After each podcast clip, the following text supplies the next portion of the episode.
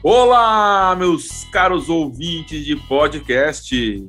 Estamos aqui mais uma vez para falar sobre este mundo maravilhoso dos FIIs. Mas antes não poderia ser diferente. Temos que falar dos nossos anunciantes. Então, hoje contamos com eles. O Clube FII. Temos aqui então essa parceria com o Clube FII. É, se você tem dúvida de onde buscar as informações do seu fundo imobiliário, meu amigo, seus problemas acabaram. Entra lá, clubefii.com.br, você vai encontrar informações sobre emissões, as informações dos relatórios gerenciais, as informações do balanço, vacância. Eles recentemente fecharam uma parceria com a Sila. Eles têm lá diversas informações do mercado imobiliário raiz mesmo, então coisas que só é, a Sila conseguiria trazer nessa parceria junto lá com o Clube FI. Então aproveite e manda sua assinatura, justamente falando que você ouviu falar do, do Clube FI aqui no podcast Felipe Fiz. E hoje, então, batemos esse papo com o Diogo Arantes. Ele trabalhou numa servicer, que faz parte até de um grupo que tem uma securitizadora e ele fez esse trabalho de diretor financeiro lá na época, saiu para poder montar a sua própria empresa. Hoje ele trabalha com consultoria, tem esses, esses canais né, no YouTube, no Instagram. Ele faz o fechamento diário, ao vivo, né, às vezes, e, e ele faz todas as sextas-feiras lá no canal do fiis.com.br, no YouTube, faz o fechamento da semana. Então, se tem um cara que está com a rédea do mercado na mão, é, sabe como é que está o pulso do mercado, esse cara é o Diogo Arantes. Aproveitem que vocês vão curtir muito.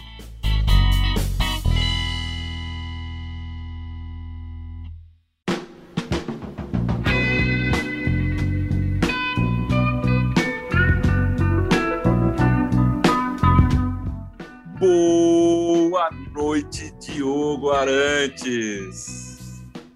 Boa noite, Felipe. Depois dessa introdução. Ou também Diogo do, do canal FI Fácil. Boa noite. Boa noite, Felipe. Valeu aí. Obrigado aí pelo convite. Fico muito feliz aí de conversar um pouquinho contigo. Legal. Esse é um programa, né, que ele não tem pauta.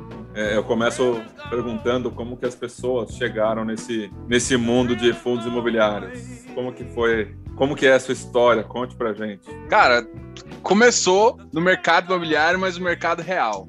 Eu tinha. Começou como sempre. Minha, minha, minha mãe chegou para mim e falou: Você tem que ter um apartamento. Eu falei: Pô, mãe, você tá querendo expulsar de casa? Ela virou: Não, não, não é isso, anos? não. Eu tinha, Com anos sei lá, uns 24 anos, 25. eu já trabalhava fora de, de Goiânia. Ela falou: Não, você vai comprar um apartamento aqui. Tá bom, né? Aí eu fui, pô, com 27 ali, finalizei as coisas e fui comprar um apartamento. Aquela mentalidade antiga, né? Aí eu encontrei minha esposa e tal, um tempo depois. E eu já tava com esse apartamento, eu tinha montado, tava para alugar e tudo mais. Aí eu encontrei, encontrei minha esposa, que é hoje minha esposa, né? E a gente decidiu falar, cara, vamos construir uma vida junto e tal. E aí, com essa filosofia antiga, falou, então, vamos comprar outro apartamento. Então, assim, tudo na dívida, né? Tudo pensando na, na, na dívida. Beleza. E nesse segundo que a gente comprou, no primeiro foi muito bom, porque eu peguei um upside de mercado. O segundo, eu comprei um apartamento já pensando em morar, de fato. De repente, a gente tava ali no 2014, com a taxa de juros lá em cima, e aí era um péssimo momento para fazer, é, tomar o empréstimo, era péssimo momento, aí eu comecei a ver isso. Então eu sempre fui poupador, né? Então, assim, eu sempre poupei para conseguir as coisas. E aí cheguei assim, caramba, é, é, é bem foda isso nesse momento, assim, a gente começou a, a, a, olhar o apartamento ali. E eu falei, cara, a gente tem que melhorar nossos investimentos, tem que melhorar. Isso, isso tudo em Goiânia. Isso tudo em Goiânia, em Goiânia. Eu, eu não morava exatamente em Goiânia, porque eu, eu, eu trabalhava. Trabalhei embarcado, cara, coisa mais bizarra. Eu trabalhei numa plataforma também. de petróleo. É, eu trabalhei como garçom, um cruzeiro durante nove meses. É, é um pouco diferente. Anos. É bem legal. Dez anos 10 anos trabalhando com, com plataforma de petróleo, aí eu ia para lá, aí eu voltava para Goiânia e ficava 15 dias em casa, né? E aí, nessa fase, assim, foi quando a gente comprou, então eu tinha um salário muito bom, né, bem acima do mercado, e aí chegou nesse ponto, assim, a gente comprou, então tinha, um tinha uma capacidade de geração de renda boa, Aí deu certo comprar, só que aí a, a, começou a crise, o apartamento despencou de preço, a gente já tinha um contrato, é, o financiamento ficou horrível, a gente falando, cara, a gente tem que capitalizar mais. O INCC subindo, e aí foi quando eu decidi investir em bolsa. Comecei com bolsa. Aí comecei a olhar ação e tal, achei legal, comecei a fazer, e como todo mundo é, compra, cai, sobe 10%, acha que tá rico e vende, né? Em vez de pensar no longo prazo, como todo mundo e aí eu comprei um negócio muito que eu, gostava muito, que foi o KNCR. Putz, caramba, fundo de clique cai. Na época ele pagava um real, um e pouquinho. 2014, 2015 ali. Ele já a taxa de juros muito alta. Caramba, todo mês cai. Aí eu já comecei a ficar, olha que legal, não paga imposto, comprei aqui. E aí um amigo meu tinha tornado sócio de uma, de uma securitizadora. E ele falou muito bem de CRI, começou a falar, eu falei, cara, deixa eu estudar essa bagaça. E aí eu estudei, cara, eu achei massa, né? Por conta do lastro e por conta uh, de, ser, de, de, ter o lastro, uma garantia imobiliária. Eu falei, pô, eu, misturando as duas coisas, tem o lastro, tem o imobiliário. E aí eu descobri que, porra, na época o KNCR era, era só para qualificado, né? E aí tinha algumas corretoras, muita gente sabe disso, que acabava você não precisava disso. Só depois eu fui descobrindo isso. Mas eu apaixonei pelo produto. Cara, eu, achei, eu achava a CRI uma maravilha, assim. Uma... Pô, bicho, sem imposto de renda, um fundo que pegava uma coisa que, na época, eu acompanhava, a gente conversava, esse meu amigo, a gente conversa, chama Vitor, né? A gente conversava sobre isso, e na época, os CRIs só saíam. Três, três, a, a, a, cota, a unidade era 300 mil, mais ou menos. Tinha de um milhão, mas era 300 mil. E era só para qualificado mesmo. Aí não tinha choro nem vela. Eu falei, cara, eu consigo acessar produtos semelhantes via fundo imobiliário. Cara, quando eu vi isso, eu vi essa vantagem, cara, eu apaixonei. É assim, é claro que eu gostava também do de tijolo e comecei a fazer isso. E aí, pô, e aí você começa ali, você começa estudando. Aí começa estudando. Chegou um ponto que eu falei, cara, eu quero. Eu cansei de embarcar. Cansei, não quero mais. O que, que eu vou é fazer? É. Você sabe, é. né? Sei. Pô, eu, eu, é igual eu falei, eu comprei para ficar com a minha esposa. Aí a gente tava pensando assim em ter filho. E, e, e, eu queria, pô, tá perto. E, cara, depois de 10 anos, você tá cansado. Cê, pô, toda vez que você vai embarcar, você sai triste e você volta, volta feliz. Aí você. É, sim, não. Putz, é, é, um, é uma coisa muito complicada. Você ficar longe, ficar 14. Eu ficava 14 dias longe, 15. E ainda tinha um negócio que o meu trabalho, eu, eu não tinha uma, uma um ponto fixo. Eu, na verdade, eu, eu era eu era um engenheiro que cuidava de umas, sei lá, 10 plataformas. E às vezes algumas. Então, assim, eu não tinha fixo. E às vezes passava 15 dias e não me chamavam. Porque eu vinha sob demanda. Nossa, então, assim, é, é tudo irregular. Minha vida era toda irregular. Aí eu cansei disso. Eu falei, cara, acabou. E aí, assim, eu vou. E aí, como bom planejador, eu falei, cara, vamos por parte, né? Cada. Aí tinha um amigo meu, uh, em Natal, muito amigo meu, que falou, cara, eu, é, eu sou assessor. Gostei bastante, tem tal, tinha um, um pegadinho, eu fui. Cara, vou fazer essa porra, vou fazer essa prova. Peguei a provinha lá da Ancor, estudei, eu passei, e aí, nessa conta, eu entrei numa, numa. como sócio lá, uma partner lá, e aí comecei a fazer umas coisas. Aí esse meu amigo da, da que, que, que, que, abriu a securizadora falou, cara, eu tô abrindo, eu abri uma outra empresa e tal. Já tem um tempo já, a empresa tinha, e falou, cara, eu quero alguém pra. Eu quero alguém que eu confio que sabe bastante e tal, e que para cuidar da área financeira. Falei, pô, não tem muito a ver com investimento financeiro. Não, mas eu quero também girar o caixa da empresa, eu quero fazer um otimizar. Falei, beleza. E era uma empresa de servicer. E essa servicer fazia o quê? Ela justamente é olhava a Convest, né? A Convest, a Convest. Convest. E aí essa empresa justamente olhava o crédito, né? Falei, cara, juntou as duas coisas. Eu tinha muita experiência em fundo imobiliário, eu já tinha passado da, daquela época que ele montou até lá, já tinha passado mais de três anos. Eu tinha estudado muito fundo imobiliário, já tava com carteira grande. Então eu já cheguei e falei, pô, que legal. Esse CRI tá, assim, eu sabia em, em, aonde o CRI tava, com qual, em qual carteira. E aí, assim, eu comecei a acompanhar. Eu, não, eu nunca fui da operação de fato, né? Eu ficava mais financeiro, mas acaba que, putz, eu conhecia todo mundo lá, sabia.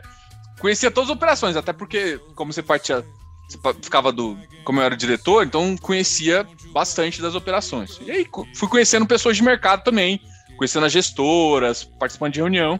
E foi uma coisa que eu apaixonei. Então, eu entrei nesse mercado e não quis sair mais.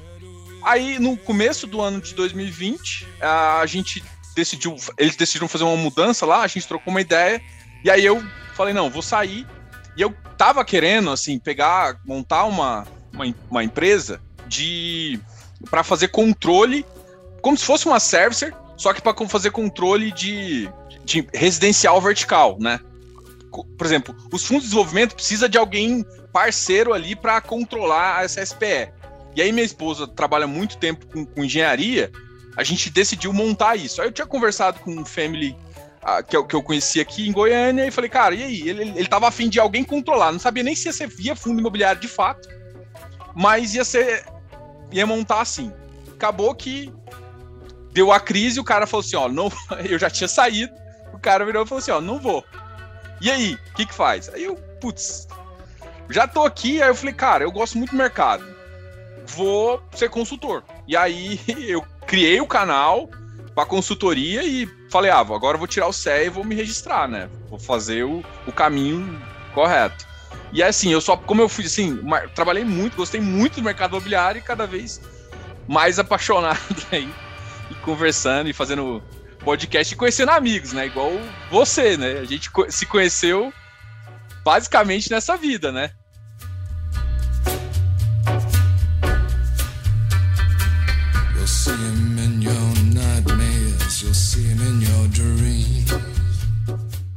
Cara, eu fiquei aqui ouvindo você falar, né? O, o, nitidamente você é, gosta do, da, da, do seu caminho, né?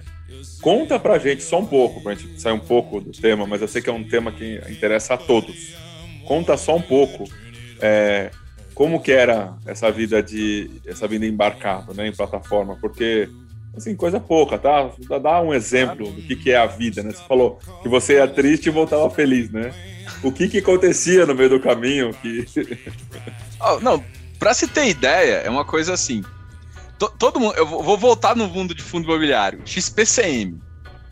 Talvez uma parte da minha implicância com XPCM é porque às vezes eu tinha que embarcar de Macaé.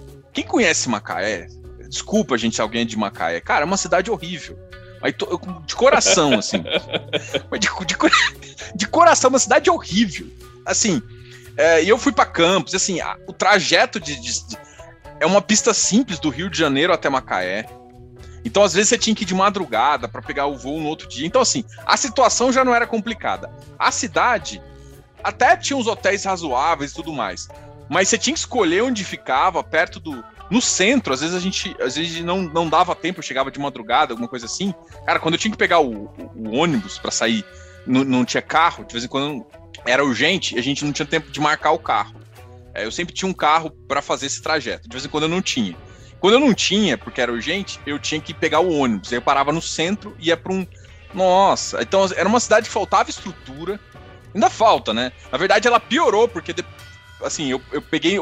Depois que a. Da Dilma ali, a Petrobras só foi piorando, assim, no sentido reestruturando e reorganizando e diminuindo algumas operações em São Paulo, tirando a parte do centro de operação, assim, talvez para muita gente é novo, mas ela tirou o centro de operação e deixou parte do centro de operação já no Rio de Janeiro. Ou seja, muitas das, das coisas da plataforma, quem tomava conta não era nem o operador que estava lá, era o operador que estava fora. Então a gente às vezes, pô, eles criaram um link muito forte, assim, eles investiram muito para ter o centro de operação no Rio. Até por isso que eu falei, cara, no Macaé não faz sentido. Se nem a Petrobras vai ficar lá. Mas isso, essa é só essa, essa história de, pô, chegar já era difícil. Pô, você ia um hotel, você tinha que acordar muito cedo, tipo, 5 da manhã, ficava lá, às vezes atrasava, cara, viajar, pegar helicóptero, assim, é uma, uma porcaria. Eu não sei como é que gente rica gosta. Eu não, não gosto, não gosto. Eu, tenho, eu já passei tanto medo Assim, tem histórias boas de helicóptero também. Por exemplo, uma vez eu tive que embarcar, desembarcar, acho que dois dias antes do, Nat do Natal, é, por Cabo Frio, só que foi parar no Rio de Janeiro. Então eu fiz o, eu fiz o trajeto de helicóptero toda a costa. Então tem coisas boas também, não é tipo só coisa ruim. Mas de vez em quando você pegava um mau tempo, ah, meu Deus. E, e helicóptero, ele cai muito, né? Ele é muito instável. Então, putz, e aí, teoricamente o cara te fala, você não pode dormir. Porque senão, se, se acontecer qualquer coisa, você, esse negócio de real, porque o helicóptero, quando ele cai, ele vira. Então você tem que se ficar atento durante toda a trajetória. Então, assim, umas coisas muito bizarras, assim, que você já começa a ficar com medo. Que confortável. e confortável. Aí chegando lá, aí de vez em quando eu ia para uma plataforma muito boa, que é onde eu tinha o camarote sozinho, e às vezes não tinha um camarote sozinho. Aí você tinha que dividir com gente. E às vezes é, eu ia fazer um trabalho de um, dois dias, o cara me colocava em, em camarotes ruins, de três, quatro pessoas. Aí era, uma, era horrível. Aí dormir, você tinha que fazer, aí cada um ter TV. Então, assim, você perde o conforto, perde a toda. Tem que viver em grupo, comer em horários determinados. E, e o trabalho, assim, é, é, você trabalha e dorme no mesmo lugar. Então, assim, esse senso de dias, às vezes eu ficava cinco dias tendo que trabalhar num. Eu trabalhava como eu era engenheiro de automação, eu ficava muito no escritório, né? Então, às vezes, eu não, eu não sabia o que estava acontecendo no dia. Eu ia para computador, Aí terminava o meu experiente, às vezes eu ia falar, tentar falar com, com a minha esposa se a internet ajudava ou não, porque às vezes a internet era muito ruim, à noite, porque todo mundo queria usar. Então, assim, era difícil comunicar, assim, tem muita coisa boa, né? Porque, por exemplo, quando chegava aqui, eu ficava 15, 14 dias mais ou menos à toa. À toa mesmo, assim. E aí foi quando eu quis aprender mercado imobiliário, fundo imobiliário. Mas, então, Legal. assim, o tenso é essa, essa, o deslocamento me incomodava e o fato de estar lá sempre isolado, de não poder, pô, não, não poder marcar as coisas, eu não, eu não, nunca fui muito fã disso, não. Isso me deixava um pouco incomodado. É, porque as pessoas, né, pelo menos comigo isso acontece. Ah, eu trabalhei em navio, trabalhei embarcado. Nossa, não, a pessoa ficou milionária, a pessoa teve uma vida de rei, a pessoa fez muita coisa. Não é bem assim. Não é bem assim. Eu confesso que o dinheiro é bem acima da média. Muito acima da média, assim. Mas é, tem um ponto que você. É vida ou dinheiro? É degradante. É, é. degradante, é uma vida degradante. Muito estranho. É, você, tem, você tem que dividir com mais gente. E assim, então era bem complicado. Ainda mais que, assim, eu era. Eu ia para fazer uma coisa, o cara, o cara que me contratava quando tinha problema. Então ele, ele, ele não queria eu, ele não me queria lá. Então eu sempre era com muita pressão. Então era, não era uma coisa que você fazia um trabalho também. Eu também tinha uma, pô, chegava a plataforma parada, você tem que resolver. Eu tô perdendo, um, sei lá, um milhão por segundo, resolve. Era essa pressão, entendeu? Então, assim, no começo, quando você tá novinho, você, ah, que legal, sou importante, mas depois você fala assim, cara, não vale o meu dinheiro e a minha vida. É só, na, é, é só, você chega, é só nabo, né? Só nabo. E, você, e, e você sai, é graças a Deus que ele foi embora, né? Então... Ah, não, bicho, tinha, tinha vez em quando a gente fazia reunião, acontecia qualquer coisa, você tinha que saber de, de, tudo, assim, resolver. E aí, assim, ainda mais, eh, não sei nem se eu posso falar isso, mas tinha reunião com. com, com, com tinha problema na plataforma, e eu estava responsável. Cara, era reunião com o Gplat, que é o gerente da plataforma, que é a figura máxima lá, com o gerente de, de onboard, com, às vezes com o gerente da, da bacia, que tinha que ficar explicando o que, que tá acontecendo. E o cara não eu sabia que o cara não sabia nada. Entendeu? Era só para. E aí o cara queria mostrar. Né? Nossa, bicho. E isso, isso me incomodava, porque aí era tanta. Era, você falava com 20 pessoas que não estavam entendendo nada que você estava falando. O cara nunca programou de verdade. Nossa. E aí a gente, aproveitando então isso que você falou, né? Eu, eu vejo, né? Que a gente tem hoje uma realidade no mercado de fundos imobiliários que é semelhante, né? Porque é, é, a quantidade de gente falando sobre o tema, né? Não só você, não só eu, não outros, né? Mas tem muita gente que não faz ideia do que está falando, né? Não faz. É... Me fala um pouco como é que é, é a sua preparação, como é que você estuda, porque é, é um trabalho que exige constante estudo, constante acompanhamento é, constante acompanhamento do, do, mercado, constante acompanhamento dos informes, dos relatórios. Como é que é a sua rotina? Porque eu imagino que deve ser uma rotina também puxada, né? É, eu, eu, hoje em dia, assim, eu reservei na minha agenda, tipo, 40%, 40 para consultoria de fato. Então, até muita gente às vezes reclama, ah, o preço, não sei o quê. Eu falei, cara, não, dá, não é alguém que faz a conta, nossa, você trabalhar 10 dias por semana, não sei o quê, tá ganhando tanto. Pô, peraí, não é assim, eu não posso trabalhar isso tudo. Eu tenho que passar um tempo estudando o mercado. Né? Até porque, como consultor, apesar de eu falar bastante fundo imobiliário, eu sou consultor da CVM, consultor de todos os valores imobiliários. Então, às vezes, eu tenho que saber de, multi, de fundo multimercado, tenho que olhar as ações, tem que ter uma visão de portfólio geral. Então, eu reservo um tempo para olhar alguns relatórios. Tem algum, alguns analistas que eu, que eu já acompanho há um certo tempo, que eu, eu gosto de avaliar, gosto de avaliar estratégia.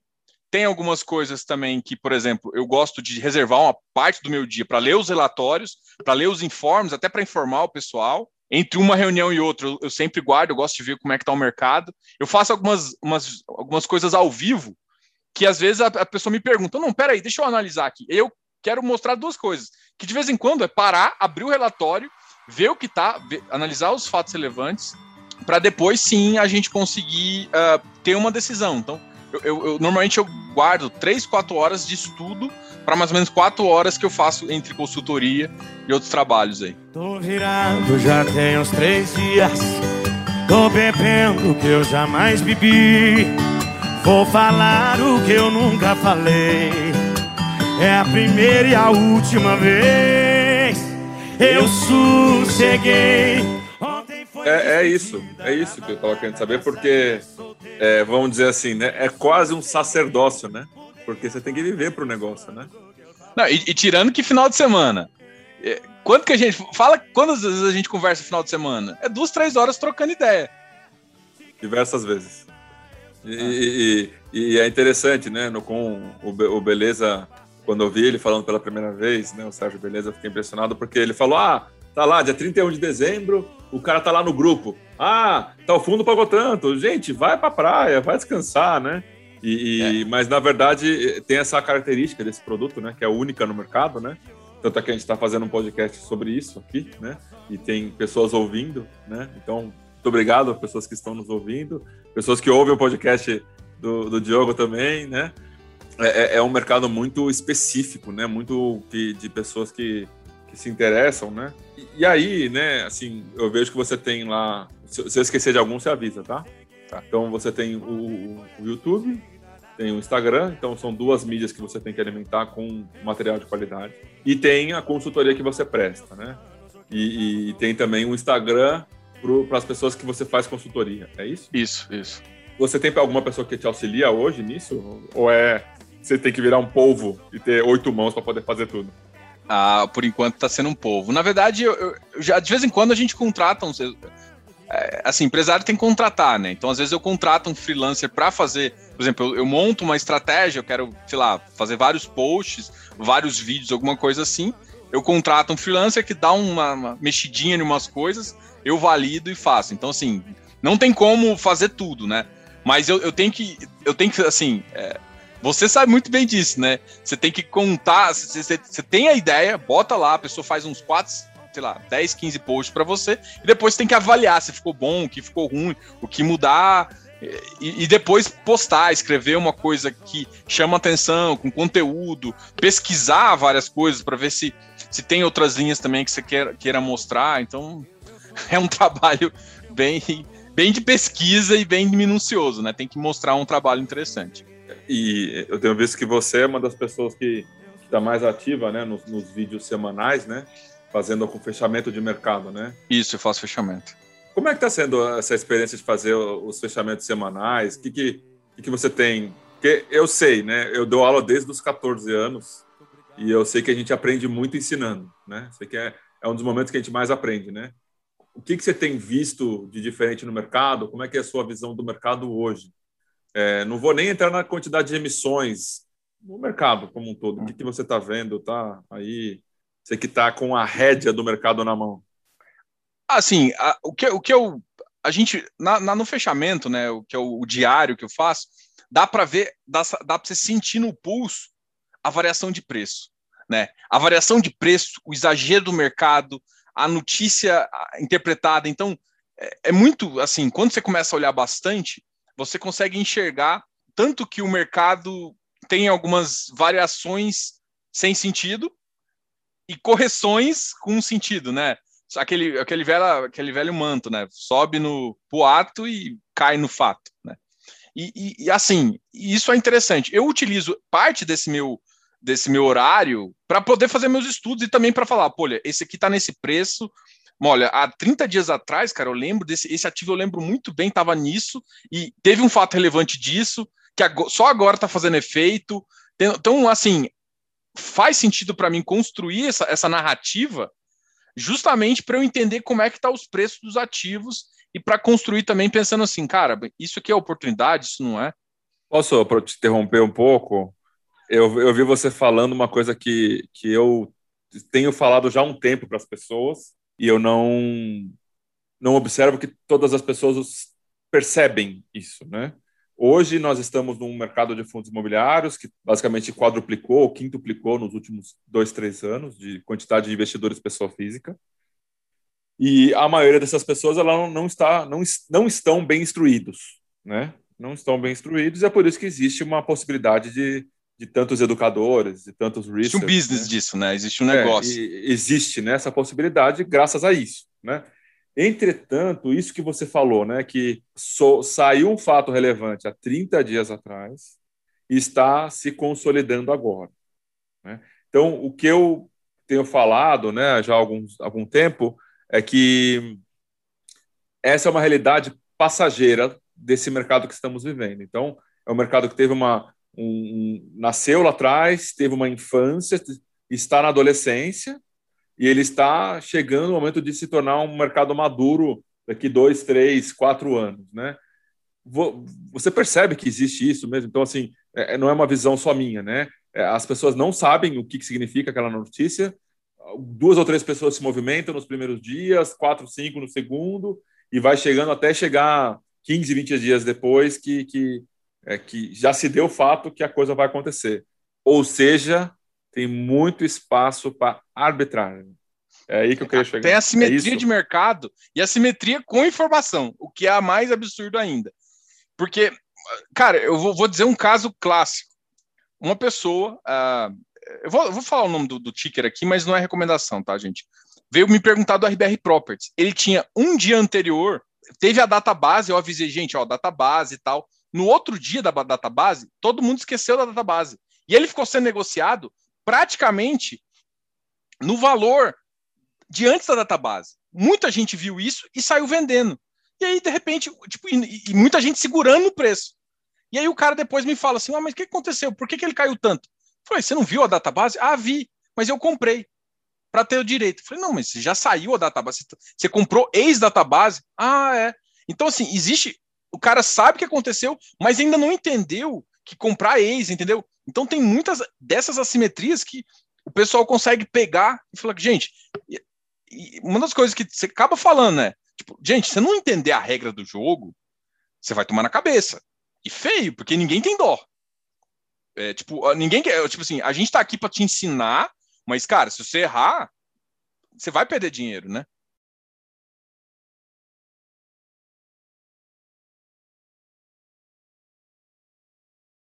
Ficou, ficou observando quando sai uma nova emissão. Então, sai uma nova emissão, o papel está sendo negociado a 120 na bolsa e a nova emissão já está a 110. Até corrigir para o 110, demora, isso que você falou, 20, 30 dias, 40 às vezes, né?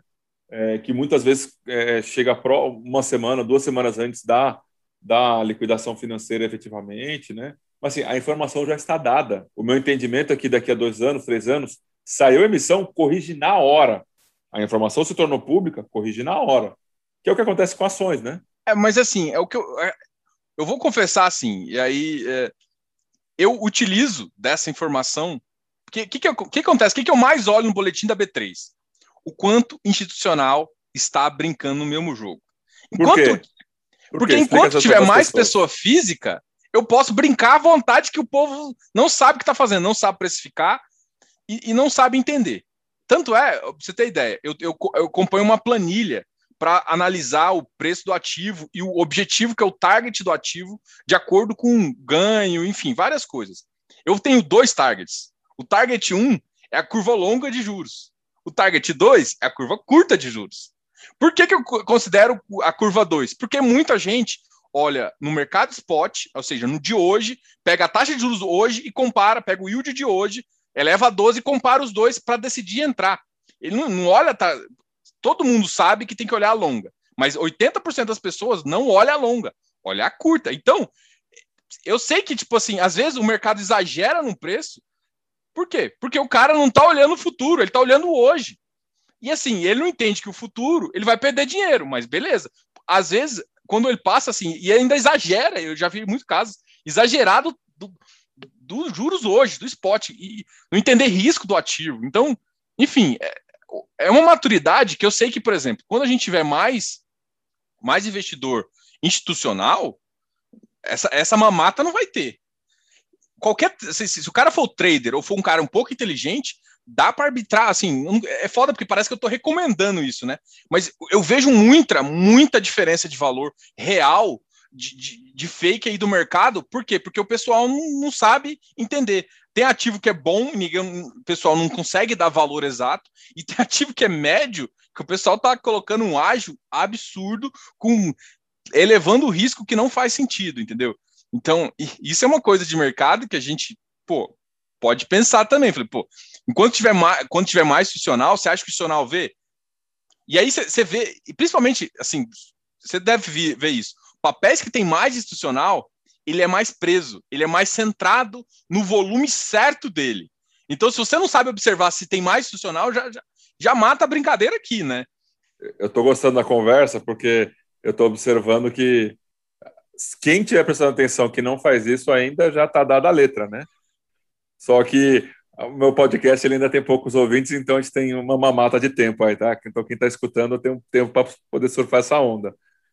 Felipe, e eu vou te falar um negócio, é maldade, mas até, o pessoal às vezes pode até escutar, mas entender e fazer exige duas coisas: existe estudo, existe ficar pesquisando. Por mais pode até escutar, não, que legal, que legal, mas os outros dois, não, tipo, saber dessa manha não significa que não vai ter trabalho, né? É, é isso, porque o, o eu não lembro quem foi que eu. Acho que foi o, o, o Farelli Elevator falando, né? É, não me venha falar de opções se você nunca estudou Black Shows, né? Então, assim, cara, é, é, a, é a segunda, a terceira, a quarta, a quinta, a sexta derivada, né? Para poder fazer a coisa acontecer. When it hurts real bad, don't give up. When it hurts real bad, don't give up. When it hurts real bad, don't give up. Hoje você tem ali, né, o, o, o FIFácil, né? Então você tem o, o seu canal, né? E pelo que eu percebi, você também está fazendo os vídeos semanais para o FIS. É isso? Isso, exatamente. Eu tenho uma parceria com o pessoal, isso foi até o do Rafael. O Rafael me chamou, ele gostou dos, do, do, meus vídeos, gostou da minha personalidade. Falou, cara, eu queria melhorar o, o, o ativo, assim. Eles têm uma parceria com o Daniel Caldeira também, que faz entrevistas lá. E aí eles queriam alguém para fazer um programa, na verdade. Eu falei, cara, eu tenho uma ideia vamos fazer um resumo semanais, um resumo FIS. E aí surgiu isso e acabou assim, eu, eu fazia o fechamento, né? Eu queria levar um outro tipo de, de programa para lá. É, e aí, pô, surgiu a ideia, a gente, pô, a gente conseguiu muita coisa assim, eu acompanho o andamento lá. E, e aí acabou dando certo, e eu acho que assim, a gente teve até um resultado muito interessante. É, aproveitando o FIIs, né, com, a, com um pouco da minha visão, né? Às vezes eu, eu posso até falar umas besteiras, mas eu me corrijo logo. Besteira natural, assim, você tem quem só, só não erra quem não faz. É isso que é a minha frase. Você só, só pode assim, cara, não, isso eu errei, mas enfim. Mas tem hora que assim, eu faço ao vivo mesmo. Então, tem muita gente assim, é, é foda, porque assim, eu, eu, eu acompanho 120 ativos. E aí, às vezes, pego, me pergunta um novo que acabou. Por exemplo, esse tempo atrás me pegou do Naves, do FOF do Naves. Eu conheço a Naves como, como FIA, os FIAs dele, conheço. Eu não sabia nem que, que tinha lançado o FOF. Aí, dois dias depois, eu vi o. Eu tenho o Hermes lá, e aí eu vi que. Eu vi o prospecto tudo mais. Eu falei, cara, peraí, aí deixa eu analisar, não sei o quê. Mas na hora que perguntou, eu falei, cara, não sei. Desculpa, não olhei ainda, não vi. Tem de vez em quando. Na época também, o Guardian. O Guardian nem era tão famoso igual tá agora, um pouquinho. Eles me perguntaram, bicho, não sei, é, eu não vi nada. Aí depois eu fui pesquisar, aí eu conversei com o pessoal do Guardian. Então tem todo esse trabalho. Ah, um trabalho que eu acho massa, que é justamente que talvez ninguém conhece, é que o canal ele é derivado da minha empresa, né? Hoje minha empresa chama Fifácio também, né? Que é a empresa de consultoria. Ela, chama Fifácio e, e, assim, o Fifácio é meio educacional, meio captação, né? Ele funciona com essas duas vertentes.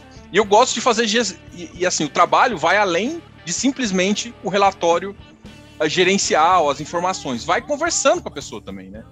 Eu, assim, eu acho que o podcast, essas conversas assim, cara, ajuda muito a você sentir também aquela aquele sentir como é que é a pressão da pessoa, como é que é a dedicação do cara, como é que é a visão dele de mercado, de futuro. Às vezes o cara tem um bom fundo, mas a visão não bate muito com a sua. Assim, eu, eu particularmente não, não fico dentro. Mas se bate, cara, tem fundo que cara, eu gosto muito, troco uma ideia que o cara, para mim, a gente tá em. Eu, eu, eu, compro, às vezes, não só, não só o papel, né? O papel tem que ser bom, mas o papel bom com uma pessoa que pensa que, assim, que tem uma visão parecida, que eu gosto muito, uma, uma vibe interessante, pô, eu também. Eu compro gestor. Eu compro time de gestão também, entendeu? Tem uma frase que a gente fala no mercado, né? Que é não existe negócio bom com pessoa ruim. Qualquer que seja o sentido disso, né? Qualquer que seja o sentido disso, não, não para mim funciona. E, e, eu penso como, como você, tá? Assim, é, saber qual é o pensamento da pessoa que está lidando com o seu dinheiro, qual que é o pensamento da pessoa que contrata ela, qual que é o pensamento institucional daquela empresa, né? Faz toda a diferença, porque a, a, a gente vê, né? É na hora do estresse, o que, do que, que as pessoas são feitas, né? Na hora que, que, que a Zé do caldo é que a gente vê do que as pessoas são feitas. O, o, o canal FIFácil, então, você tem tido aí a oportunidade de conversar com diversos gestores, diversas pessoas de mercado, é, a gente foi lá conversar com você, né? A gente fez uma live pela MB uhum. lá com você. Sei que a Forte foi lá também.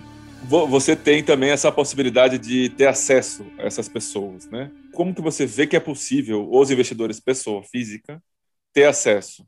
Olha, eu acho assim, muito RI, por exemplo, é, hoje em dia eu faço, acaba que você faz um, acaba fazendo um trabalho igual eu estou fazendo, e a, você acaba atraindo algumas pessoas que, que que querem conversar com você, que você sabe que você faz esse trabalho e acaba fazendo isso.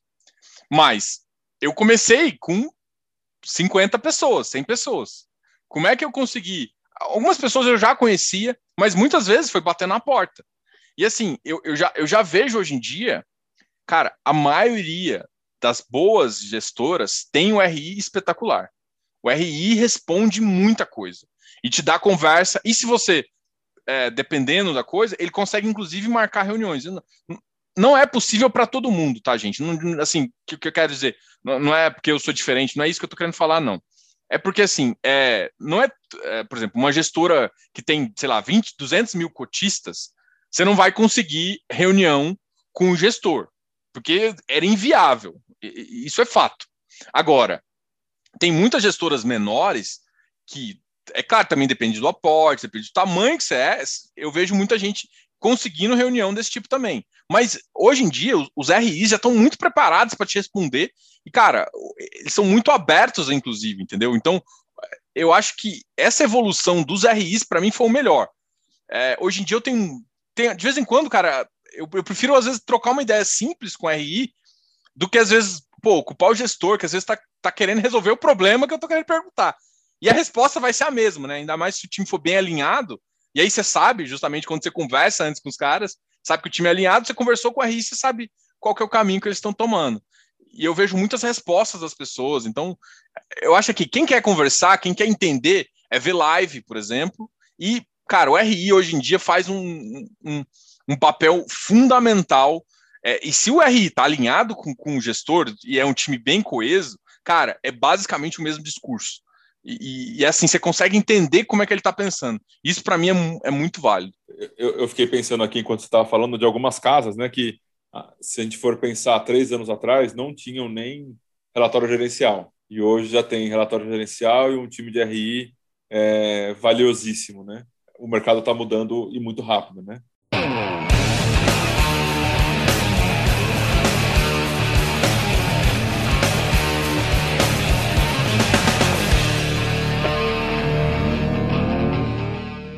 O relatório gerencial, Jogão, a pessoa começou a olhar agora fundo imobiliário. Ela não sabe nem onde buscar, mas ela sabe que tem uma pessoa que está olhando, né? Tipo você, tipo tem diversos outros, né? Que prestam um, um pouco desse serviço de, de consultoria até um pouco gratuito, né? No, no, nos Instagrams, né? E às vezes até no, nos próprios vídeos do YouTube. Uma pessoa que está começando agora, uma pessoa que está tá iniciando, o que, que você diz, né? Que a gente falou do acesso, né? Primeiro ao gestor, você já deu a letra, RI, né? E o, e o relatório gerencial, por onde que começou? Né? Chegou aquele monte de número, aquelas palavras lá, o que, que a pessoa faz com aquilo? Ah, a primeira coisa é ler, é tentar, é se esforçar para entender. assim, não, não, tem, não tem. Ninguém talvez comece a entender alguma coisa sem tentar, né? Isso é meio óbvio. Aí você não vai entender o que é uma DRE, uma mini DRE. Cara, você vai ler. Põe aquilo lá no Excel e já começa a ver. Começa a acompanhar as despesas operacionais. Depois entende o que é despesa operacional. Mas primeiro, acompanha a despesa operacional. Ah, o que está dentro de despesa operacional? Talvez isso você vai conseguir só um pouco mais na frente quando você começar a analisar os demonstrativos financeiros daquele fundo. Mas o primeiro passo é começar. Talvez um dos que eu acho mais interessante para começar, talvez porque eu comecei com ele, foi o Kineia. Por quê? Porque ele, hoje em dia muita gente começa assim, tá? Eles até são difíceis de conversar, tá? Mas isso é só uma outra coisa. Mas o relatório dele, ele, fala, ele faz um, um papo como. Ele começa no, o papo que o gestor está pensando. Né? Eu gosto muito quando o gestor se introduz. Introduz o, o, o cenário global, depois ele introduz o que ele está pensando no cenário global para o fundo. Então, quase muitos gestores já têm essa, essa linha e depois ele começa a falar dos ganhos do fundo, que é, que é essa parte. Então, assim, você tem que observar que cada parte você vai querer. Quando ele fala do global, ele está te dando uma dica de assim, de, de como está o cenário. Se você não é economista, lendo aquilo lá, você consegue mais ou menos entender para qual caminho está indo. Depois ele te fala o seguinte, cara, você viu que o vento tá para norte? Tô botando minha, minha, minha vela para norte, entendeu? E aí depois você consegue ver o resultado dele, dele feito. Só que tem que entender que o resultado de hoje dele não é fruto do relatório de hoje, é, é fruto do relatório de, sei lá, 12 meses atrás. Então não adianta você ler o relatório só de hoje. O de hoje vai te dizer daqui a 5, sei lá, daqui a 10 meses, o, o norte que ele seguiu para onde ele chegou. Então, assim, relatório gerencial também é aquela historinha conversada. Então não adianta só ler um. É bom pegar, você quer começar com um fundo, você vai pegar o primeiro fundo, depois você vai ver a historinha dele. Porque os, nos cenários econômicos que ele está te falando, o que, que ele fez, e aí você depois você, você vê fala, hum, olha o que, que ele fez. Ah, ó, por isso que está esse resultado aqui. Então você começa a fazer essa noção, entendeu? Legal. É, é, então, ouvinte, é, é um how-to, tá? Simples aqui que, que o Diogo está passando. E ele tem experiência, porque ele faz isso três a quatro horas por dia, tá? Então ele tá, tá dando um how-to aqui simplificado. E aí é, é, sentar a bunda na cadeira e gastar tempo de horas lidas, né? Acho que não tem, não tem mágica, né? Esse sentar a bunda na cadeira é uma típica uma, que eu falo muito. Uma vez me perguntaram assim, eu fiz um, uma entrevistinha lá, aí me perguntaram assim, qual que é o melhor indicador? Falei, Mano, você quer sabe qual é o melhor indicador? Bunda na cadeira, bunda amassada. Não adianta, não, não, não, tem, não tem hack. Tem estudo. Se você não estudar, não adianta. Assim, você tem que estudar, olhar várias coisas, olhar várias. Assim, não tem hack, não tem PVP, não, tem, não, é isso que, que vai te fazer ganhar dinheiro. Ganhar dinheiro é estratégia de longo prazo e consistência em análise. Primeiro, todo mundo vai errar. O melhor analista, o melhor consultor, todos vão errar. Se o cara tem consistência, ele vai errar muito menos do que qualquer coisa. Mas olha, gente, consistência, é bunda na cadeira, é estudando, é lendo. Não tem indicador mágico, não tem é, dividend yield milagroso. Tudo é estudo e tudo é consistência nessa aprendizagem, entendeu? Me diz uma coisa, você falou agora uma coisa importante, né? Então, eu, tô já, eu, eu vejo que muitas pessoas não têm tempo. E tem muitas pessoas que não têm é, aptidão. Né? Não vou nem dizer outra palavra, dizer aptidão. Né? E tem, a, tem pessoas que não têm os dois, não tem nem tempo e nem aptidão. Como que uma pessoa dessa consegue investir? Olha Você só, que faz uma consultoria, né? Como, é, é, é hora do ah, não, eu, eu, vou, eu vou defender, não vou nem falar só de consultor, eu vou defender todo o mercado. Gente, existem quatro pessoas aqui, vamos lá. Os, os, tem um assessor que ele vai te falar, é, só que o assessor é ligado, você tem que entender isso. O assessor é ligado à corretora. Ele só pode falar de produtos da corretora. Então, assim, ele é um primeiro passo ali, tá? É, esse cara tá aqui. Um outro cara é o consultor. O consultor, ele não depende de casa e ele te fala de acordo com o que ele está fazendo. Tem uma terceira pessoa que é o analista. O analista, ele escreve relatórios também, só que ele não escreve relatório para você. Ele escreve relatório de um ativo para o mercado. Então você vê que já tem nuances. O consultor, ele não pode falar para o mercado, ele pode falar para você. Ele olha você e fala o analista ele olha pro ativo e consegue trazer essa informação. E tem o, o, o, gestor, que é o administrador, que aí você pode deixar o dinheiro lá com o cara, porque talvez muita gente não conheça, mas existe o administrador pessoa, pessoa física, né? Às vezes você não tá, o cara administra seu valor sem você sem você tocar. Então você tem essas quatro personalidades no mercado, todos regulados pela CVM, com uma responsabilidade legal, né, de sigilo, de know your client, uh, de uh, até de programa de, de, de, de lavagem de dinheiro, tudo isso que ele faz para proteger você e também o sistema financeiro. Então, assim, para quem não tem, você pode usar essas pessoas. Cada um tem um certo benefício, um certo custo. Então, assim, e isso você tem que avaliar para fazer, entendeu? O que eu acho, eu, eu, gosto muito, eu assim, eu já fui assessor, eu não posso falar, eu não vou falar mal porque eu gosto, eu gosto, eu tenho um assessor que me ajuda bastante, por exemplo, e ajuda alguns clientes, a, a operacional da corretora, tem muito corretor que faz, é, muito assessor que faz muito bem. E o cara é cliente meu, então o corretor e o, e o consultor e o assessor pode trabalhar junto. A gente pode, eu, o consultor utiliza informações de analista. Eu, eu, eu leio o relatório de análise. Atualmente eu não leio de FI, por conta, eu prefiro conversar com a pessoa e tal. E eu, eu leio, mas eu leio relatório de mercado exterior, eu leio relatório de análise de ação, de ação de growth. Então, então assim, é, o consultor ele tem que ser munido de informações também para te falar. Então, todas essas personalidades do mercado são muito importantes e têm seu papel e podem te ajudar. Ah, eu sou preguiçoso. Cara, você pode escolher ali, pega um consultor ali, usa. É, às vezes o cara é tão assim, eu não, não quero o que você quer. Deixa, deixa o dinheiro na sua conta e, e, e tem um administrador de valores que vai, um gestor ali, profissional, que vai administrar seu dinheiro por você.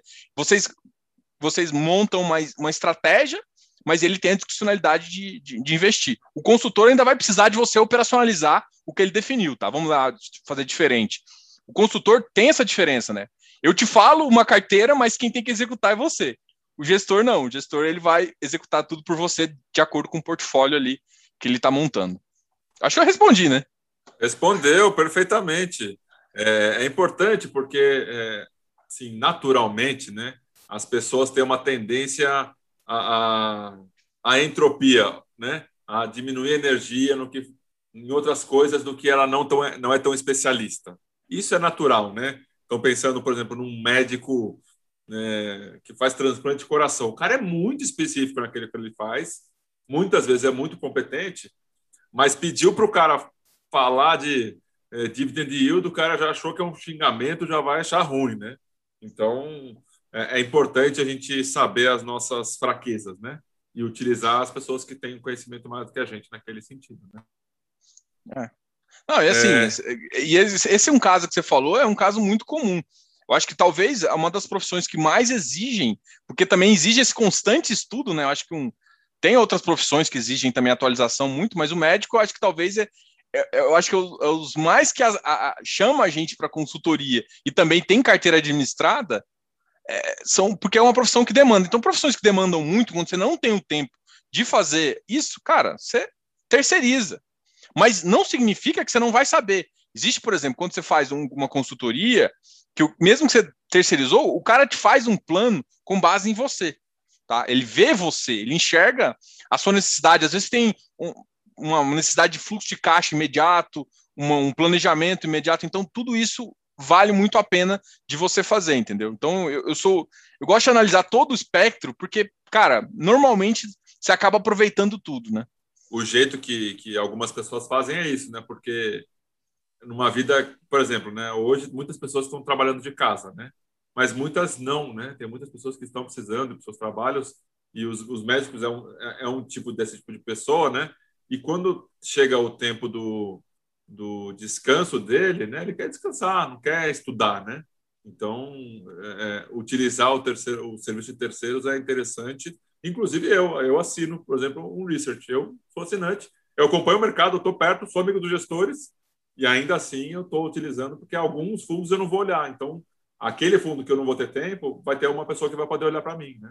Atualmente, researcher de FI eu não, não tenho, assim, de fato, mas eu tenho researcher de outras, de outro, porque eu falo de ações, fundos, eu tenho outras, outras coisas, mas, assim, é, não é porque eu não quero, é só porque eu não gosto de ter viés. Mas eu troco ideia, por exemplo, eu troco com o Felipe, é, eu converso com o Rodrigo Medeiros, Rodrigo Cardoso, é, o, Rodrigo Colombo, converso com, cara, um monte de gente de mercado, professor Arthur, Barone também, com um cara muito especial. Então, assim, é, eu gosto de trocar ideia com essas pessoas e ter visões, tá? Isso não significa que não, não é tô fechado nem nada, é só porque é, como eu, eu tenho, eu gosto de fazer uma análise própria, eu às vezes não gosto de ter viés. É, é só essa questão. É ter viés do mesmo. Quando você lê um relatório, você fica com viés. Eu fico preocupado em ter viés. Então eu gosto até de ter a ideia, mas o, o papel ali eu prefiro eu fazer, entendeu? At home, drawing pictures of mountain tops with him on top, lemon yellow sun, arms raising Fundos de fundos. Sua, sua opinião a respeito de? Olha, eu acho muito interessante para quem está começando e às vezes até com uma tem estratégias muito legais, tá? No geral, às vezes eu vejo que, sei lá, 70%, eu não vou falar 80 não, que talvez seja o número correto, mas não bate o benchmark. Então assim, é porque o que eu falo para todo mundo, vamos lá, você tem um valor patrimonial. Se o cara ficar fazendo nada, se ele tem uma taxa de administração de 1%, teoricamente o preço dele é o valor do mercado dele menos esse 1%. Então, tipo assim, se você faz a carteira mesmo que o cara, você tá, você tá perdendo 1% do carrego dele. Vamos lá. Só que assim, tem muito gestor que consegue dar uma performance. A performance, que é o extra, é o que vai te dizer se o cara é bom ou não. E assim, tem muitos gestores bons e tem outros que não estão batendo benchmark. Ah, por conta de algum mercado, por conta de alguma coisa. Então, o histórico disso é muito importante. Então, FOF para mim é performance. Ou o cara performa ou o cara tá abaixo do benchmark. Eu não sei se você tem essa mesma visão, assim. O que eu gosto de ver é estratégias, né, diferentes, né? A pessoa consegue ter uma, algum diferencial, eu acho legal. A pessoa fica ali no, no mais do mesmo, mais do mesmo faço eu, né? Então, é semelhante ao que você falou, tá? É, é, é, basicamente isso. A única coisa, você falou certo, né? A performance, aí, aí tem uma coisa semelhante, semelhante também. Às vezes tem fundo, aí, aí eu falando eu, Diogo, que tem uma performance boa, mas faz o que eu faço na física. Ou seja, ele faz um giro igual eu faço. Cara, eu não vejo valor, porque eu já faço isso. Agora, tem fundo que, por exemplo, ah, tem dois fundos novos aí que eu gostei. Eu não quero nem falar o nome de um para não ser tentado aqui, mas tem fundo que hoje tem ação. Pô, de ação específica que pode dar isso aqui. Cara, eu achei interessante a estratégia e diferente da que eu, que eu faço. Então, eu estou usando o cara para complementar a minha estratégia. Então, também tem isso que de complemento estratégia, mas aí eu vou olhar se o cara vai bater o benchmark meu ali para ver se depois eu vou continuar ou não. Então, tem também essa constante análise, mas tem essa questão de estratégia também. Agora, se o cara faz o mesmo que eu faço, às vezes o cara é mais competente que eu, mas eu já faço isso. Então, eu não, não faz para mim sentido ter duas estratégias semelhantes. Eu posso decidir falar assim, cara, eu sou ruim mesmo pra fazer esse negócio. eu vou deixar o cara fazendo. Mas normalmente, quando eu tô fazendo uma estratégia semelhante, o que eu quero é uma paridade que não seja igual que vai pegar uma coisa diferente. E hoje em dia, graças ao nosso amigo lá, tá tendo muita gente que tá fazendo isso. Tá tendo mais inovação nesse mercado. Com novas ideias, com novas visões, assim. Eu tenho gostado bastante dos produtos que estão saindo aí. Nosso amigo lá é o presidente, é isso? É. tá bom. É, eu acho que o, o que resume o que você estava falando é descorrelacionar, né? Uma estratégia que descorrelacione do que você faz, certo? É usar aquela máxima lá da, daquela fórmula correlação vezes alfa mais beta vezes o peso de um e o peso de outro. E a, a, a, a variância e a correlação, você tentar achar correlações negativas, algo que você já faz, é isso. Mas, Bom. porque aí você diminui a sua, sua, sua, variância, seu desvio padrão. É, é basicamente isso. Falando de uma outra forma. Sim, sim. Quando eu estava no Fator, eu, a gente tinha uma posição muito grande lá em fundos de shopping, tá? E a gente também tinha uma posição muito grande em crise, em, em crise de shopping e também tinha uma posição muito grande em crise de, de hospital. A, a, posição de crise de hospital eu era basicamente o mesmo risco corporativo, então eu reduzi muito. E os crises de shopping, é, eu fiz uma redução significativa porque na minha visão, em algum momento, né, Ainda, a gente nem se falava ainda de Covid, né? nem estava muito longe disso acontecer ainda, né? Na minha visão, os, os shoppings estão mudando, né? a, a, os negócios deles, né? Então, diversas das, das marcas grandes de shopping já estão se preparando para ser o, o, que eles chamam de last mile, né? Se preparando para fazer o último, a última milha da logística, né? Qual, qual que é a sua visão de, desse, desse setor? Cara, eu gosto muito. E além de last mile, eu também falo de pick-up point, que é, por exemplo, às vezes o cara nem é last mile de fato, né? Às vezes você tem ainda um galpão last mile, mas às vezes você tem um ponto, por exemplo, você compra pela internet e vai lá no shopping pegar, porque você quer o, o rápido, né? Porque o shopping é um lugar seguro, aí entra nas, via, na, na, nas outras opções que o shopping tem. Então você vai, o shopping às vezes não vai ter tipo uma lojas americanas, de fato, mas vai ter um pick-up da lojas americanas, onde você comprou pela internet, você só vai lá pelo preço que você pagou na internet, porque aí não vai estar atendente, não vai ter mais nada e você vai pegar.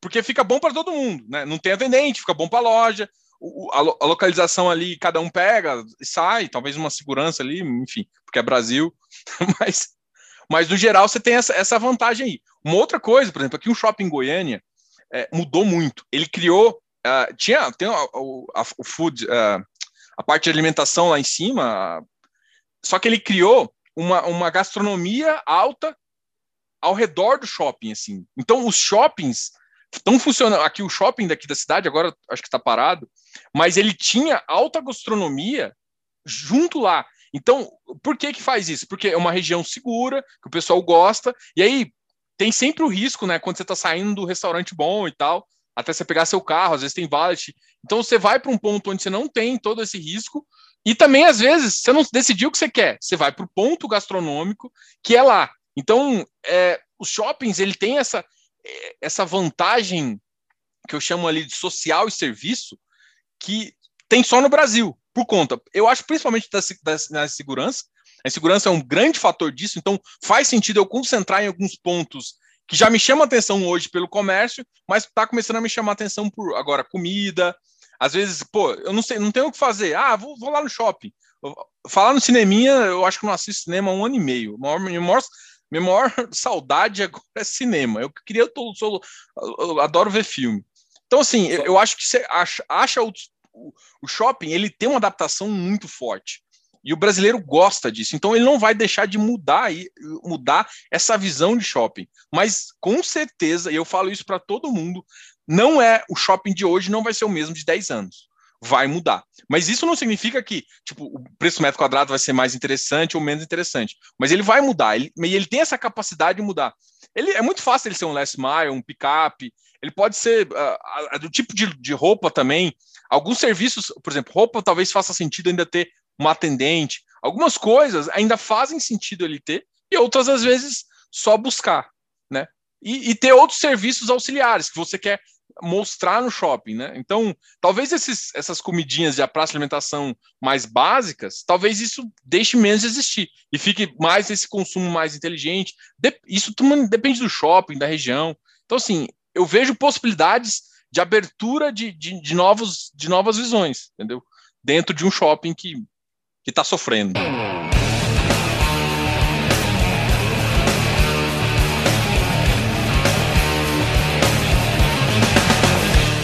Vou fazer a pergunta que, que muitas pessoas fazem, né? É, de uma maneira ou de outra, tá? Então, qual que é a dica? É que as pessoas querem dica. Qual que é a dica, Diogo? Ah, eu, o que eu falei de dica, vamos lá, estudo. Não tem como fugir de estudo, né? Não tem como fugir de. Não tem um númerozinho mágico que vai decidir se vai comprar ou não. Mas e o dividend yield? Cara, eu vou te falar, assim, é foda falar isso, mas até muita gente em consultoria me pergunta. Eu não olho dividend yield. Eu olho pra pessoa, eu escolho Aê! ativos. Eu acho que tem que escolher ativo. Eu, eu, dividend yield é consequência. Eu falo isso pra todo mundo. Se você foca na consequência, essa, essa bosta não vai dar certo. Nunca deu na vida.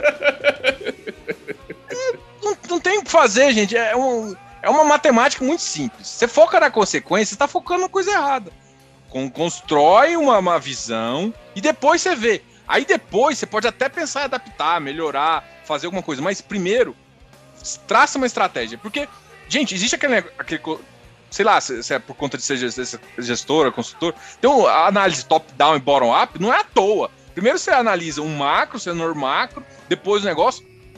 Só depois que você vai analisar o, o dividend yield, não sei o quê. Mas é só na top-down, na, na bottom-up, que você começa a pensar nisso. Primeiro você começa com a top-down, que é setor macro. Define os setores primeiro. Aí, pô, dividend yield. Aí você ajusta no final, mas é, é, você pega a consequência da carteira, tem um dividend yield e depois você faz. Então talvez essa seja a melhor dica. Não foca. Vai construir uma carteira, pô, foca nos ativos, acha ativos bons, vê o cenário macroeconômico. Ah, Diogo, eu acredito menos hoje em shopping que eu acreditava há 10 anos atrás. Pô, você tinha uma carteira de 50% de shopping? Pô, agora a sua estratégia é 30%. E é assim, entendeu? Você acredita mais, pô, lá Pô, Diogo, acredito demais em galpão. Você tinha 30%, aumenta para 50%. Então, pensa no macro e depois você vê. Então, aí você montou, escolheu os ativos. Pô, esse ativo aqui faz bem, esse ativo tá um bom ativo. Depois você pensa no yield que ele tá te dando. Se você escolheu bons ativos, com bons setores, com uma visão macro interessante, cara, só sucesso. Não tem o que falar, não precisa nem de consultor. Tô brincando, hein? Tô brincando. A cadeira tem a mesa que apoia minha cerveja. E a cerveja tem o copo e o copo a minha mão. E na minha mão não tem mais aliança, não. Que acabou. Fundo de CRI é a coqueluche do mercado. Tá brotando gestora de fundo de CRI todos os lugares, né? Quase toda, quase toda asset hoje tem um CNPJzinho ali, que é um fundo de CRI. Você que trabalhou na Convest, né, viu ali uma das uma das faces, né, do, do, do de um CRI pulverizado, né? Uhum. Dê, dê, dê, a sua visão aí desse tipo de ativo, quais são os, os pontos a ter atenção. Ah, eu sou apaixonado, né, por CRI de papel, antes até de todo mundo, né, vamos dizer assim. Eu compro CRI de papel, como eu comentei aqui, desde 2014, assim. Uh, enfim, pô, eu, só, eu gosto muito da visão. Para mim faz muito mais sentido. Assim, é, é foda falar porque eu vou estar tá falando mal de uma corretora. Mas eu olho os, os, os CRIs da XP, vejo os preços amassados de saída e vejo o, o, o, preço que você pode realmente ter do CRI na final, não faz sentido eu comprar CRI direto. Me desculpa. Até com uma taxa de administração do cara que vai olhar para mim, não faz sentido. Então, assim, é um produto que todo mundo descobriu que, putz, o distribuidor. eu tô me queimando aqui. O distribuidor pegava uma parte tão grande. Agora ele tá tentando pegar via emissão. Ele ainda tá pegando, tá, gente? Ele só, ele só mudou o tamanho. Por isso que todo mundo tá reclamando da, da, da, da distribuição, porque é a forma dele remunerar agora. Gente, todo mundo tem que ganhar uma parcela, tá? Então não vamos reclamar tanto, não. Mas eu tô falando que, pelo menos agora, você, tá, você saiu de um CRI, às vezes, que você tem que, teria que olhar e você não ia olhar, e você tá pelo menos com um gestor que vai olhar mais que você. pelo menos na ideia ele vai olhar mais que você. We então, hope so. We hope so, mas já é, um, já é uma evolução e com uma taxa um pouquinho melhor. Então, toda essa estrutura já, já faz isso. Aí pensando no pulverizado, cara, pulverizado, depois que eu descobri um lastro tão forte, e muita gente até fala mal de multipropriedade, mas para mim existem várias questões de multipropriedade que são boas e tem questões que são mais perigosas. Tem um risco maior? Tem. Porque você tem que olhar para o ativo final, o empreendimento final. Cara, tem empreendimentos de multipropriedade que tem fila para comprar. Então, assim, você vai falar que um lastro forte e outra, a sacada de multipropriedade é uma sacada muito, muito besta. Mas ela pega um metro quadrado que vale. Ele pega um, um, um apartamento que você conseguiria vender a 5 mil metros quadrados e está vendendo a 30 mil metros quadrados, 40 mil metros quadrados, porque ela está parcelando. Então a ideia é muito boa. E, de um. E às vezes no empreendimento que todo mundo queria ter. Então você junta duas coisas. Com fluxo forte, você consegue sim uma operação boa. Só que, Diogo, todas as operações de multipropriedade são boas? Aí não, né? Mas vamos, vamos ficar no que é bom. e assim, o lastro é forte, a, a, o lastro, ou seja, o pagamento é muito forte, porque você, pô, você pegou uma coisa que, de fato, se você fosse vender no mercado, você conseguiria 5 mil metros quadrados, tá vendendo por 35, você multiplicou por 7, velho. o fluxo disso é lindo, assim. É. Então, é, pô, é, é essa a visão que eu tenho. Então, faz sentido? Faz. E assim, eu tô falando de multipropriedade. Agora, tem loteamento. Loteamento é mais pé no chão. Mas você tem que olhar também se o empreendimento no lugar faz sentido.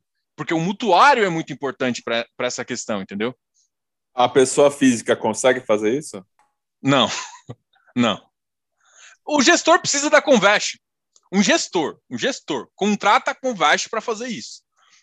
Você acha que vai, você vai conseguir comprar um CRI pulverizado e, e comprar? E eu vou te falar assim: no começo uh, uh, da, da, da, própria empresa lá, assim, tinha pessoa física, mas um, com pocket gigante que funcionava assim. Mas ele também, ele tinha a Convest como parceira para ligar e para saber, tinha esse cruzador, tinha todos os outros players para também olhar o, o, o CRI. Mas, tipo, é, então assim, não, não, a pessoa hoje em dia eu acho muito difícil você comprar Uh, primeiro que você não vai conseguir a taxa boa, porque os bons você não vai distribuir mais para pessoa física.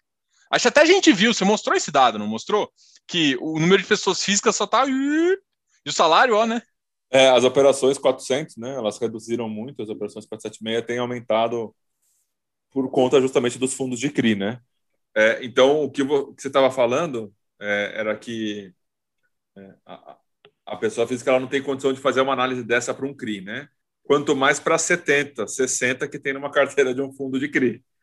Então, como que, que, é, que é esse trabalho da pessoa analisar um fundo de, de um CRI na sua visão? O que, que é, por exemplo, se ela fosse olhar duas coisas ou três coisas para poder diferenciar um de outro, por exemplo? Ah, é, assim, eu, eu a minha visão é assim, eu, eu, eu sou nerd, né? Então, a primeira coisa que eu acho que ninguém olha é o termo de acusação, que para mim é o papel mais importante da, de toda operação, que basicamente resume toda operação lá. Alguns papéis são mais difíceis de ler, não é uma, uma leitura simples, mas é onde fala as taxas, aonde estão as garantias, quem é o co-garantidor, toda a estrutura que, que leva a operação, você tem que fazer isso. Depois tem um trabalho também, é o seguinte, beleza, você viu quase tudo isso. Te deixou alguma dúvida? Não tem ninguém para te responder. Primeira coisa. Segundo, você tem que procurar por você mesmo, tentar achar aonde é o empreendimento, se o empreendimento faz sentido, se naquela região aquele tipo de empreendimento faz sentido. Então, assim, não é uma coisa simples. Hoje em dia, é, parte dessas informações está mais limitado e depois você analisa PU, essas coisas, depois é o final. Mas a operação, mesmo que você tenha algumas informações, você tem que pô, abrir lá o, o Google mesmo e ver essa operação. E depois pesquisar na região. Cara, é um trabalho um pouco cansativo, eu confesso. E não, assim, não dá para fazer isso com todas as operações, que senão você não dorme também. Tem que fazer isso pelo menos com as maiores posições do mercado para você entender aonde é a região, se, é, se o contrato der pau, o que, que, vai acontecer? Quem que é o subordinado, quem que é o meso, o que, que acontece com, com o sênior, quais são as regras. É, por exemplo, se realmente, é, no termo de acusação, você consegue ver se realmente é, pega a deflação ou não, se está blindado por deflação, se é, qual, qual é a avaliação dos ativos que foi iniciado, qual a avaliação dos contratos, tem um monte de informação que fica lá que para mim é o, é o, base do base para fazer, entendeu? E que ninguém olha, né? não, ninguém olha. Ninguém olha. Muito bem. Mas você olha. É, eu, eu, eu olho, eu gosto de olhar, mas é, eu sei que ninguém olha. Eu, eu, eu costumo brincar, gente, não é nem ler as linhas é, pequenininhas, é ler, é ler as palavras normais, né? É só ler as palavras normais, não tem. É, e aí eu vou puxar a sardinha para a RB. A RB tem um site bom, hein? já falei isso lá da outra vez, o, o, aqui. Pelo menos o termo também, eles, eu gosto da contracapa, da capa que eles colocam lá, com as informações. Eu acho, eu acho, acho bem legal o trabalho deles lá. De vocês é, lá. É, o que, o, que, o que me aproximou da RB foi justamente isso. Eu estava como gestor, e aí eu pedi as informações para as securitizadoras, enquanto para a RB eu só acessava o site. E aí eu fui, deixa eu entender esse, esse povo aqui, né? Deixa eu, deixa eu ver qual que, que, que eles estão pensando do mundo, né? Então, foi, foi assim que, que aconteceu a aproximação, né? Muito bem, senhor. A gente tem aqui, né, uma, uma vamos usar a palavra correta, uma dezena. Eu ia falar outra palavra. Uma dezena ou duas dezenas de, de emissões acontecendo ao mesmo tempo e uma atrás da outra.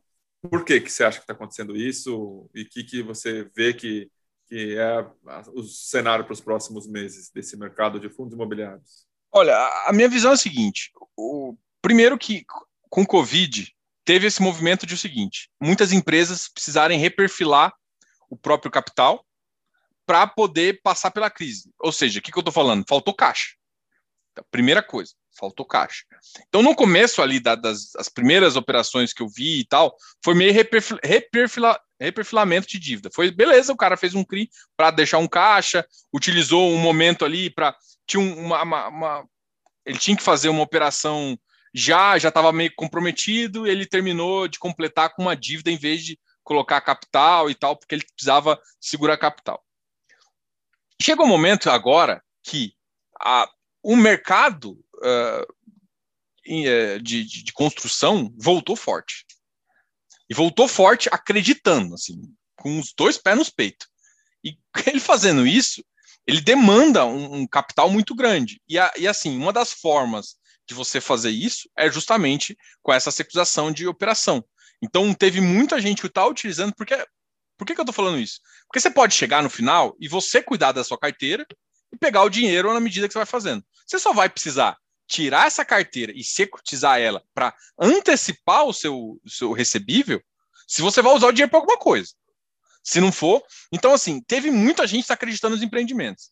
E aí o que está acontecendo também ao redor é que muita gente viu como saída de capital o mercado de capitais. Então, acho que juntou vários momentos. A crise fez com que teve esse reperfilamento, que, reperfilamento de dívida que puxou parte do corporativo para cima para para gerar crédito para essas empresas. Teve uma outra grande parte, pulverizado, que é uma, uma acredita muito no mercado uh, já de construção, tanto residencial quanto vários outros loteamento e tal. Teve uma venda, assim, eu escutei de loteadoras falando que nunca vendeu tanto. Então, se vendeu muito, eles vão, vão abrir outros para construir. Então, teve um consumo, aumentou o consumo nesse tempo, e se aumenta o consumo, faz sentido o cara querer fazer mais empreendimentos e vai fazer. Alguns nem estão tendo preparados, então está tendo um trabalho também de algumas de alguns lugares de preparar o cara que às vezes não, não sabia que podia acessar e que agora começou a ver que o coleguinha ali acessou e consegue uh, tomar o crédito. Então, eu não vejo parar por enquanto, eu vejo que muita gente descobriu esse mercado e, para mim, é, isso só vai aumentar, né? Só vai aumentar o mercado de crédito a gente pode descobrir novos, uh, novos tipos de. Eu estava conversando, acho que com o Selegato, ele estava querendo, já pensando em ter contratos de, de, de, energia, como. Isso já tem, inclusive, né? É, e cada vez mais utilizando uma nova. novos contratos para securitizar. Então, assim, é, agora tem o Criago, então, assim, eu não vejo. Eu vejo cada vez isso aumentando mais, né? Essa é uma visão que eu tenho uh, bem forte. Então, o mercado precisou de dinheiro, o mercado de capitais foi a saída. Melhor do que, às vezes, até o banco. Amigo, estamos chegando aqui no nosso horário. Eu quero ser imensamente grato à sua disposição, tempo, falar até um pouco do seu trabalho aí também, né? É, uhum. De como que você faz, né? E, e, de uma certa maneira também captar pessoas para você, mas também expor um pouco, né? De qualquer maneira, você falou um pouco como é que você analisa, como é que você pensa, né? Muitíssimo obrigado pela sua participação. Eu espero que tenha sido satisfatória a conversa também para você. Ah, foi demais. Eu sou conversinha já e juntou dois conversinhas deu isso. Tá bom, Diogo. Obrigado é, novamente, tá? E, e, pessoal, sigam lá o Diogo. É, é, eu vou deixar na descrição aqui os links para poder seguirem lá nos canais dele, tá? Um abraço a todos. Abraço aí, pessoal. Valeu, Felipe.